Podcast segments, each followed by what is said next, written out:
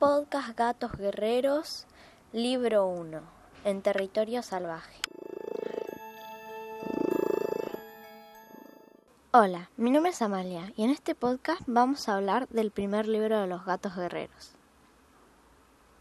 Advertencia, este podcast contiene spoilers.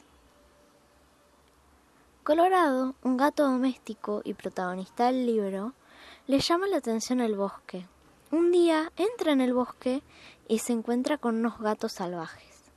Le cuentan que viven en un clan llamado el clan del treno y le proponen unirse al clan, a lo que Colorado acepta y se va con ellos al clan. Ahí le cambian el nombre de Colorado a Zarpa de Fuego y también conoce a muchos personajes como Cuervo, Zarpa Gris, Garra de Tigre, Lugarteniente, Estrella Azul, la líder. Y en el clan, Colorado aprende a cazar, luchar y otras cosas. En su primera asamblea, una reunión con todos los clanes, ve, que son tres en la asamblea. Tres clanes, mientras tendrían que ser cuatro clanes. Al tiempo, Colorado descubre que el clan de la sombra, uno de los cuatro clanes, había echado al clan del viento. Y el líder pretendía llenarse de poder. Un día normal, cuando Colorado estaba cazando, se encuentra con una gata vieja. Y Colorado capta su olor al clan de la sombra. Cuando la llevan al clan del trueno, descubren que es la antigua curandera del clan de la sombra. Y, si no, y su nombre es Fauces Amarillas. Después, Cuervo le cuenta a su amigo Zarpa de Fuego que le tiene miedo al lugarteniente, Garra de Tigre, porque en una batalla contra el clan del río en la que él estuvo, se decía que un guerrero del clan del río había matado a Cola Roja, antiguo lugarteniente del clan del trueno, y que Garra de Tigre, como venganza, mató al guerrero que mató a Cola Roja. Pero Cuervo sabía que realmente, cuando Garra de Tigre no era lugarteniente, el mismísimo Garra de Tigre había matado a Cola Roja para ser lugarteniente. El supuesto asesino de Cola Roja había muerto porque se le cayó una roca encima. Pero el plan de Garra de Tigre falló. Estrella Azul eligió a otro como lugarteniente.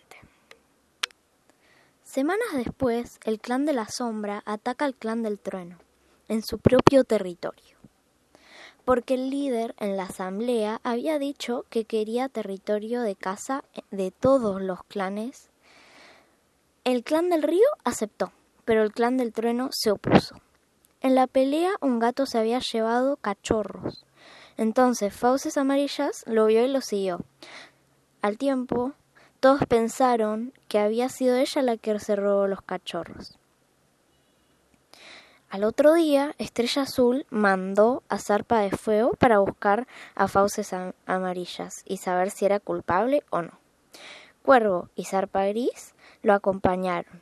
En el camino dejan a Cuervo con Centeno, un gato que no vive en ningún clan ni tampoco es una mascota y lo dejan con él porque el clan ya no es seguro para él si Garra Tigre está.